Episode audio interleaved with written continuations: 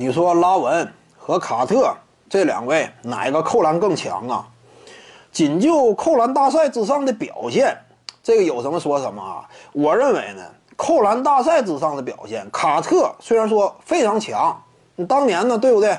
他这样一种舒展程度啊，场上展现的这样一种扣篮的美感呢，都顶尖。但有什么说什么，扎克拉文此前参加那两次扣篮大赛呀。扣篮的把握性啊，这样一种舒展程度啊，飞跃的高度啊，跨越的距离呀，对不对？罚球线人家还能来个胯下换手之类的，整体展现出来的这样一种扣篮级别，怎么讲呢？有点青出于蓝胜于蓝。仅就扣篮大赛之上来说，扎克拉文哈，他的扣篮我认为比卡特要略强。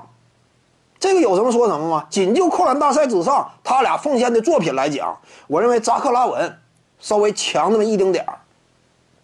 就这个角度来说，扎克拉文占优势。但是呢，你要说综合衡量这两位目前在扣篮领域的地位啊，还是卡特更高。为什么呢？扣篮分为两个方面，其一是表演性质的，对不对？是在扣篮大赛之上。你有之前预设的准备动作，各个方面看你的完成度，看你的难度级别，这是一方面。但是呢，还有另一方面，那就是实战扣篮。你实战当中，你得有绝对的这种经典代表作呀，你才能够支撑你在扣篮领域当中这样一种独特的位置嘛。为什么我们一提呀扣篮，那就是卡特至高无上的？别看说之前拉文声势也挺猛，但往往没有人认为。说扎克拉文在扣篮领域当中，就是盖过文斯卡特呀？没有，为什么呢？因为卡特是有实战这样一种顶尖一扣的。你比如说当年嘛，奥运赛场之上啊，死亡一扣，对不对？